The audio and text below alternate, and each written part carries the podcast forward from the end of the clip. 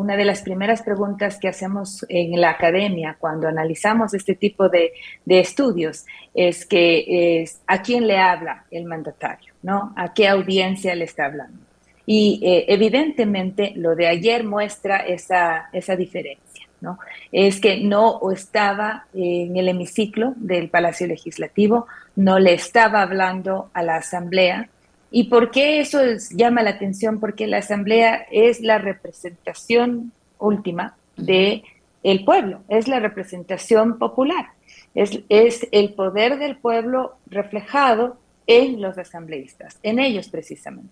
Y eso no puede ser posible, eh, ojalá y nunca más se vuelva a repetir.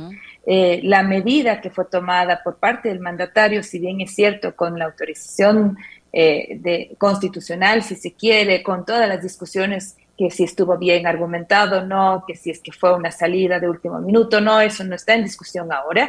Eh, no se debe volver a dar.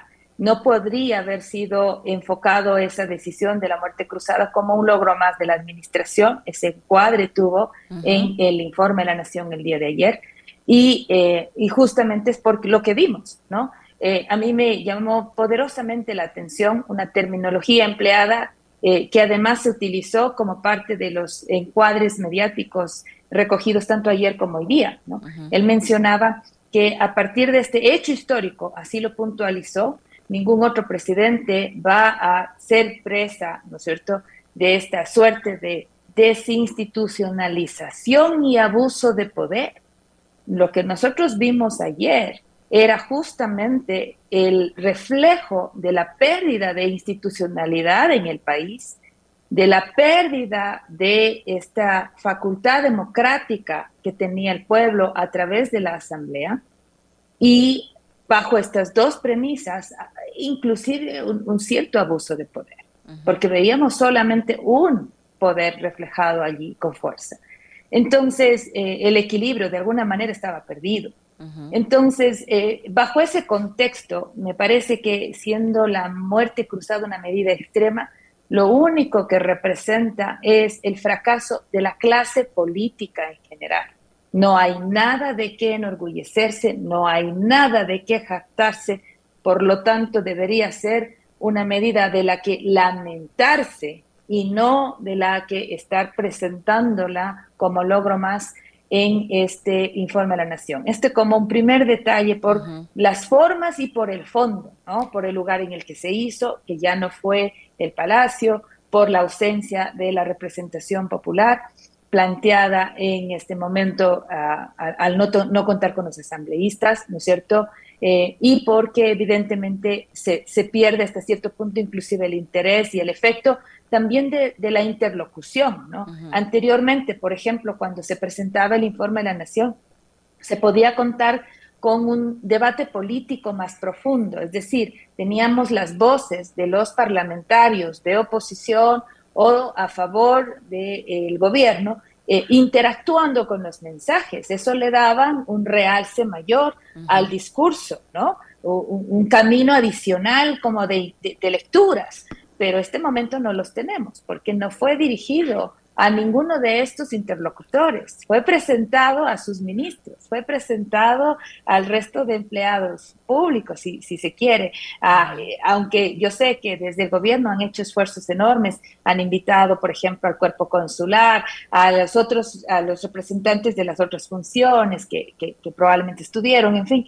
Eh, sin embargo, no necesariamente eso le brinda legitimidad a este importante evento de rendición de cuentas. Entonces, así como para cerrar esta primera parte. Eso justo le iba a preguntar, doctora eh, Ávila, el hecho de la legitimidad. El presidente encerrado, rodeado de sus colaboradores, de sus amigos, de sus exasambleístas y obviamente por delicadeza el cuerpo diplomático tiene que asistir a este tipo de eventos. Y algunas autoridades de las funciones del Estado que todavía existen algunas, porque no estuvieron todas, vimos allí a la presidenta del Consejo Nacional Electoral y al presidente de la Corte de Justicia, pero no sé si se invitó a, por ejemplo, a otra función que está actualmente vigente, que es la del Consejo de Participación Ciudadana, no lo sé, pero en fin, no estuvo con el pueblo. el pueblo está representado en los asambleístas, no hay asamblea.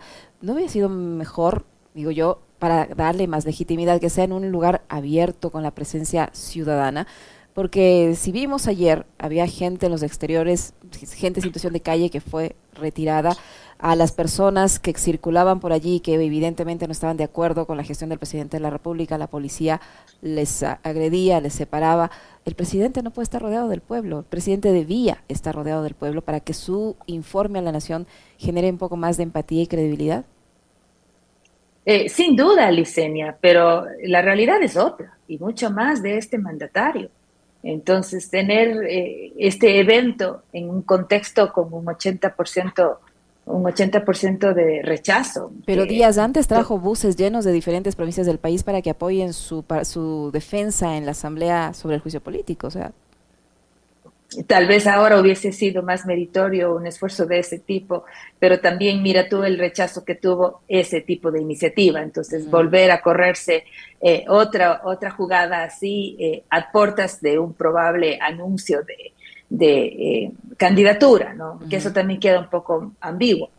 Ah, yo creo que más bien decidieron correrse por la solemnidad del acto y por la, una suerte de institucionalidad, con eh, al presentarlo única y exclusivamente a las representaciones institucionales, eh, al menos de lo que queda ¿no? en este momento, pero claro, con las ausencias que muy bien hemos hemos evidenciado en este momento también. Ahora, el presidente pintó un país sin dificultades, un país que tiene en, eh, bajo su criterio eh, acceso general a la salud, acceso general a la educación, sobre todo la educación superior, gran inversión en materia económica, reducción de la pobreza, combate a la seguridad. Eh, un país prácticamente paradisiaco. Las cifras dicen en algunos de los casos todo lo contrario. No digo con esto que el señor no haya hecho nada, supongo que algo hizo, eh, pero no ha podido comunicar lo que ha hecho durante estos dos años y, peor en este último año de gestión. ¿Cuáles son los errores que está cometiendo ahí el presidente de la República para no poder eh, comunicar sin mentir? Ah, lo que pasa es que todo lo que diga el presidente en este minuto pasa por el filtro de la credibilidad entonces, la percepción que tiene la gente es que este es un gobierno que prometió mucho en campaña y que fue una total decepción en, funciones. Entonces, si ahora dice, pero es que yo sí hice esto, pero si yo sí hice lo otro, eh, la gente que escuche en este momento genera una total decepción.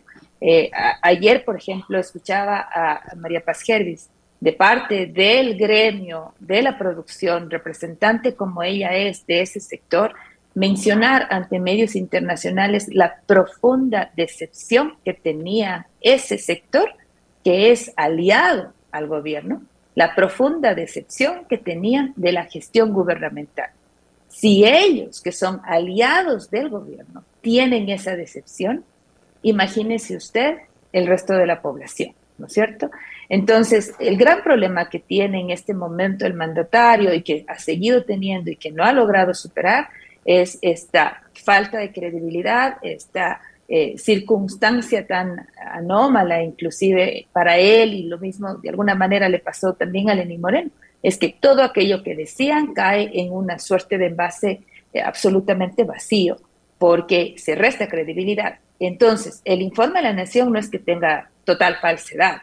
si le hacemos un fact-checking, vamos a encontrar eh, expresiones probablemente erradas, como por ejemplo ya le han hecho algunos sobre la famosa adaptación de, droga, que, dice que, ha hecho incluso eh, en promedio mucho más que la sumatoria de los otros gobiernos, y es cuestión de sacar la estadística y se ve que los que sí, que hay unos incrementos en términos de promedios, pero que de 50 kilos al año a 60 kilos al año, a 70 kilos al año, o sea, tampoco es que sea un incremento tan grande en términos de promedio, me refiero, pero eh, no es tampoco eh, eh, lo que está diciendo el presidente. Pero, por ejemplo, mencionó ayer que tiene la inversión en educación más grande de la historia del, país. O sea, esa es la expresión hecha, está escrita, está ahí en el informe. Entonces, claro, cuando uno escucha una frase así o cuando uno lee una frase así, es imposible darle crédito. Y si es que a esa frase se le acompaña con el Cualquiera construye escuelas, cualquiera construye hospitales, pero no se combate la corrupción. Cae en tres dificultades el mismo presidente solito. dónde están las escuelas, dónde están los hospitales y sí, los tres últimos meses a él mismo y a su gobierno se le ha incriminado por corrupto. Entonces, de gana se complica solito en una expresión utilizada para atacar, ¿no es cierto?, que termina devolviéndosele como un boomerang.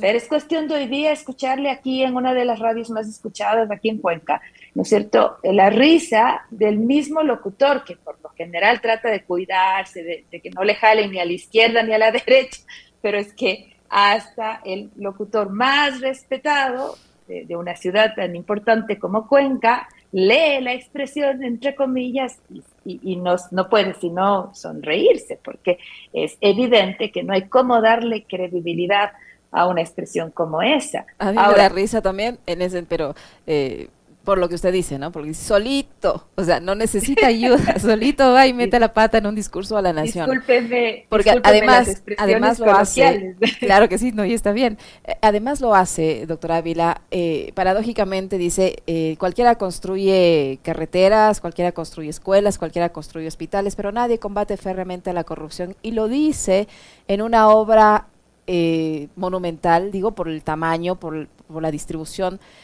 construida por la persona a quien iba dirigida esa frase.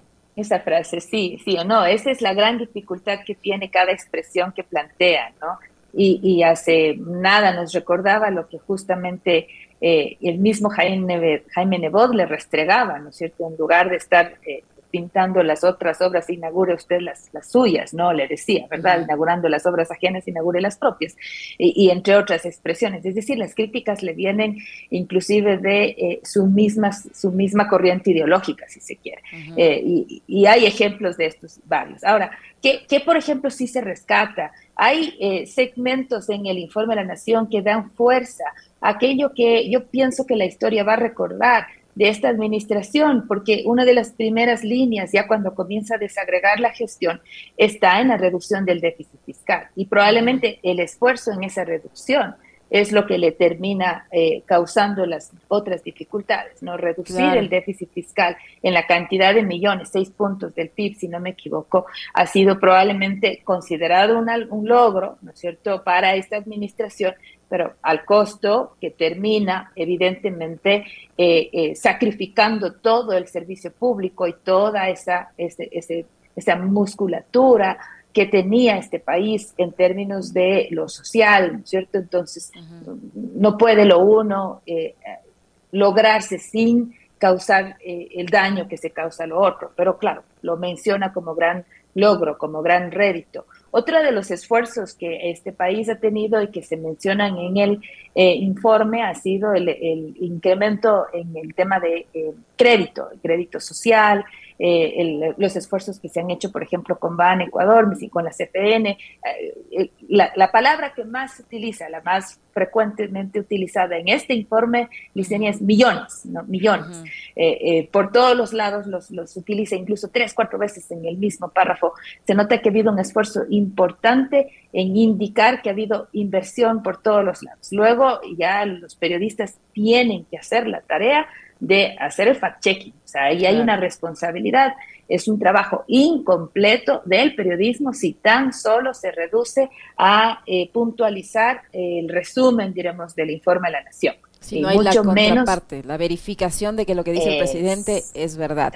Y sobre eso, sobre eso, Y sobre eso, doctora Ávila, el, el presidente dice que va a construir cuatro, no una, no dos, ni tres, cuatro universidades en diferentes provincias del país, lo dijo ayer cuatro universidades, pero le quedan seis meses de gestión. En dos años nos preguntamos, usted que está eh, en la educación superior fuertemente vinculada, ¿cuántas universidades construyó el presidente de la República en dos años? Y si, eh, ah, y si construyó algo en dos años, ¿cuántas puede construir en seis meses? No, construir nada, construir nada. Lo, lo que ha hecho es más bien es gestionar en, el tema, en materia de eh, tecnológicos, si no me equivoco, en los institutos, y eh, me parece que se autorizó la Mautahuasi, que ha sido fuertemente discutido y también con sus críticas. Yo ahí no me quiero meter porque eh, también tienen votos a favor y en contra, diremos, ¿no es cierto? me parece que ahí hay más discusión necesaria al respecto desde la incluso de perspectivas epistemológicas, es decir, cómo conocemos, cómo llegamos a, profundizar eh, bajo estos saberes, que es lo que Amautaguasi quiere hacer. Pero más allá de eso, eh, creo que hay unas grandes necesidades en materia de educación superior que es generalizada la preocupación en el sector educativo, ya sea privado, eh, cofinanciado o público.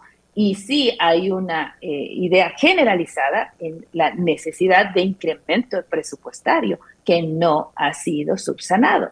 Entonces, en el informe de la Nación dicen que ha habido el más importante incremento y apoyo a la educación superior. Y eso no se ve. De hecho, por ejemplo, más cupos para universidades ahora que estamos justamente viviendo el ánimo, este auge de inscripciones, eh, no las hay.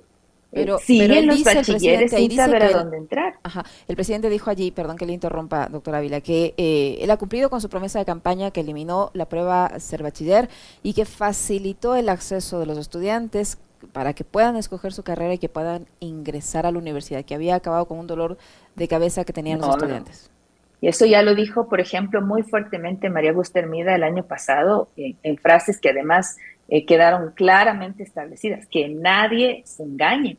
Y es porque eh, este, esta decisión, lo único que hizo es que el gobierno además, a nivel del sector público, tenga que invertir mucho más, porque ahora eh, ya no era una sola institución que centralizaba el proceso, sino que las distintas universidades les toca invertir en procesos eh, examen, plataformas que permitan, y no solamente eso, ¿no? Porque bueno fuera que por último desde este derecho autónomo que tienen las universidades se pueda hacer el proceso y listo, ¿no?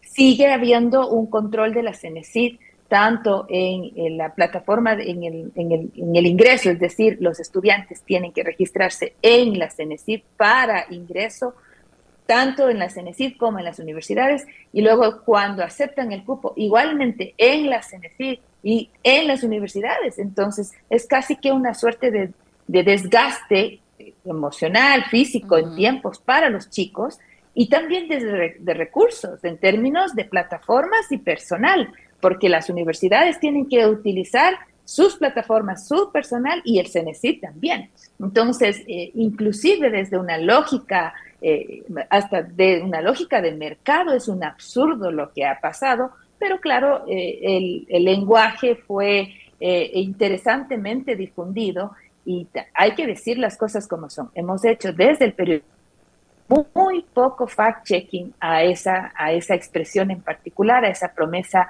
de campaña muy, muy mal, muy mal cumplida. Y sin embargo, hoy día por ejemplo, estamos con una frase en el gobierno, en el informe de la Nación, que dice que se ha incrementado la inversión en educación superior, un incremento que en términos eh, absolutos podrá plantear hasta cierto punto con ciertos sectores, pero que en términos más complejos, como es el de la educación superior, no es eficiente.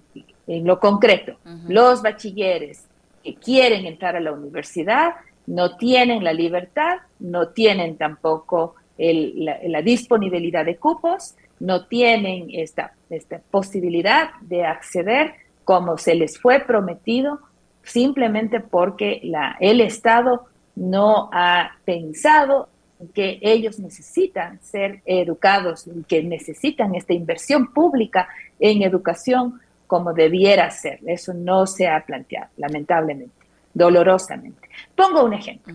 La Universidad de Cuenca, volviendo al caso en donde yo estoy, en este momento está 20 mil personas, 20 mil personas, jóvenes bachilleres, intentando un cupo. Pero ¿sabes cuántos cupos pueden dar? Máximo 4 mil. 4 mil cupos tiene la Universidad de Cuenca. Y solo en la Universidad de Cuenca, 16 mil personas no van a poder ingresar. Porque imagínese usted, imagínese usted, así es la realidad en este, imagínese cómo estarán viviéndola en Guayaquil y en Quito. Yo solo le estoy poniendo el caso de una universidad pública, la de Cuenca.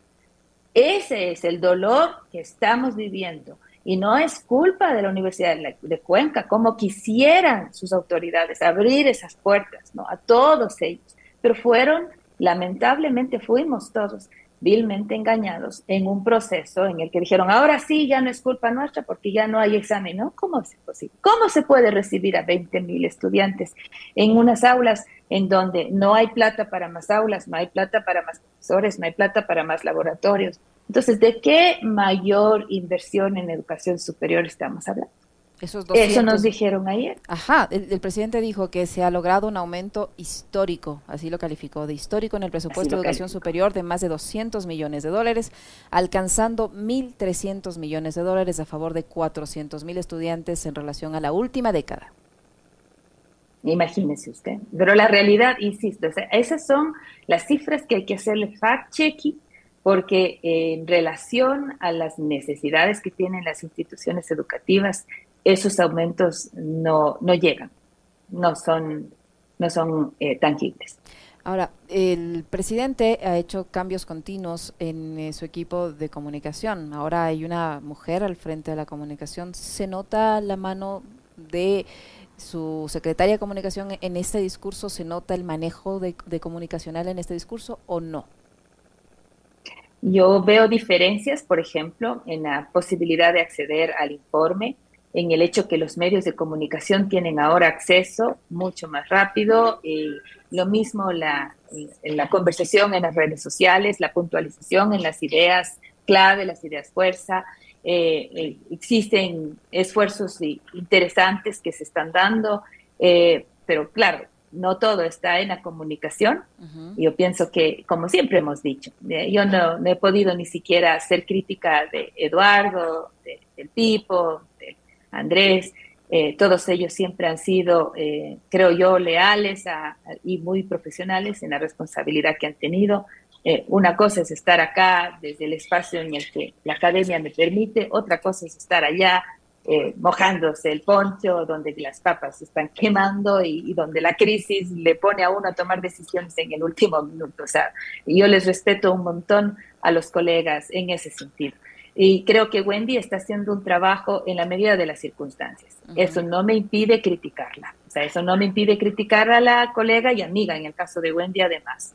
Eh, y creo que sí pudo haber habido una mejor eh, eh, aproximación a, la información que ayer recibimos. Creo que, por ejemplo, ponerle en el encuadre del logro, a, de logro a la, a, la, a la, muerte cruzada fue un error. Creo que incluso un error con la democracia y, y Wendy es politóloga pero también asumo que no todos son decisiones que Wendy puede tomar. No le he preguntado porque he respetado mucho su trabajo. Yo le dije, te animo, espero que te hagan caso. Y también esto en, ningún momento para mí va, va, a ser como una camisa de fuerza de, de no ser crítica si es que es el caso, obviamente. Y ya luego veremos. Pero sí, yo creo que hay unas diferencias hasta cierto punto, sobre todo en el hecho de que eh, es posible eh, afinar más estas ideas fuerza. Ahora, de ahí a que yo pueda estar o no de acuerdo con las ideas fuerza, esa es otra historia. Doctora Ávila, el hecho de acudir nuevamente a una estrategia que el presidente ha tenido permanentemente en cada evento público, en cada discurso que, que da, es el de ofrecer cosas, ¿no? El de ofrecer, vamos a construir, vamos a hacer, vamos a dar, vamos, vamos, vamos, vamos, como si tuviera todavía eh, el periodo para el que fue electo completo. Ayer cayó nuevamente en eso, hizo ofrecimientos de, de, de, aumentar la inversión en seguridad, de aumentar la inversión en salud, de dotar de medicamentos, reconoció también que hay todavía malestar por la dotación eh, un poco eficiente de medicamentos en el sistema público de salud y ha dicho que en el 2023 van a invertir alrededor de 202 millones de dólares en la compra de equipos y mejoramiento de centros quirúrgicos en 10 provincias del país. Además de esto del tema de las universidades y el tema de equipar también a la Policía Nacional. ¿Por qué nuevamente caer en esa estrategia de ofrecer algo que el tiempo posiblemente no nos permita cumplir? Bueno, en primera porque él ha dejado claro que eh, si es que en un minuto pensaba retirarse, viendo cómo están las cosas, viendo cómo está el panorama, está en su derecho de tomarse el, tiempo para pensar y, tomar una decisión posterior si se va o se queda. Yo creo que al final eh, va a querer lanzarse, ¿no? Sobre todo incluso hasta por un tema de orgullo, eh, Si es que el, el 70% de esa asamblea va a volver a sentarse el 20 de agosto en esos mismos puestos, eh, me parece que hasta sería como un golpe bajo que el presidente no haya intentado al menos lanzarse. Eh, habrá que ver qué sucede en estos próximos días. Eh, yo no sé si es que tiene algún problema de salud, pero al menos decir que se va a Estados Unidos con un tema médico y regresa, ah, no sería mala idea venir con un certificado que diga que está, pero muy bien en su salud y que va a poder enfrentar muy bien estos próximos dos años, que creo que es algo que podría ser como necesario para eh, tener como una narrativa, ¿no es cierto?, asociada a un posible lanzamiento. En fin, o sea, estoy solamente lucubrando aquí, Licenia. Entonces, bajo esa premisa, tener una plataforma de, eh, una suerte de agenda, si tú quieres, ¿no? De hacia dónde va este 2023, le es funcional. El tema es más bien, querida Licenia, que todas estas promesas, todos estos millones quedaron enterrados en el discurso, ¿no? El, el, discurso se concentra en lo que dices al inicio y lo que dices al final y un par de ideas claves que se quedaron en el centro. Y si tú fijas tu mirada en los titulares de la prensa de hoy, eh, básicamente está o en el logro de la muerte cruzada, en la ausencia de los asambleístas, llamado del acuerdo que, que, pongo logro de la muerte cruzada, entre comillas, que quede bien claro. Yo tengo aquí, estoy en mi oficina, tengo una audiencia aquí, tuvieras las caras que me ponen cuando pongo esta frasecita del logro de la muerte cruzada, te mueres. Pero, pero, pero es justamente porque la crítica que le hago, porque no puede ponerle en ese cuadrante para nada. Obviamente, yo lo he dicho públicamente, para mí es la expresión más profunda del fracaso de la clase política en general, ¿no? Entonces, eh, a mí me parece que solamente esos dos elementos son los que, son los que permearon al final en la discusión política. Más allá, de hecho, inclusive fue tan enterrado, fue tan enterrado esta posibilidad de extensión, ¿no es cierto?, de gestión, que eh, a mí inclusive me pareció que no quedó claro qué va a pasar en estos 90, 90 días, ¿no? Eh, por ejemplo, a mí me hubiese gustado mucho saber si hay un paquete de decretos ley en términos de materia económica asumo yo, que ahorita ya todo es materia económica y urgente, urgentísimo todo, ¿no? Pero al menos tener una idea de paquete, no sé, esto voy a mandar o esto estamos preparando, por último, ¿no? Eh, por ejemplo, me hubiese gustado mucho tener más claridad sobre qué va a pasar en estos 90 días sin seguridad, más allá de la mención a, soldados como Paco Moncayo y, su segundo a bordo, no, no, no encontré como una línea clara. Yo creo que no, no, me gusta mencionarlo, pero uno de los candidatos en minuto y medio eh, le dejó al país con miedo y susto, pero con una idea de que ya con esto nos vamos a la guerra por último, ¿no? Indistinto de si se vote o no por esta opción, que me parece una barbaridad, una atrocidad, pero dejó una, una idea. En estos minutos de Informe de la Nación no nos dejó ni una sola idea sobre cómo combatir el tema de seguridad. Entonces, creo que aquí ah, había como tiempo para poder aprovecharlo, no, no, no lo hizo.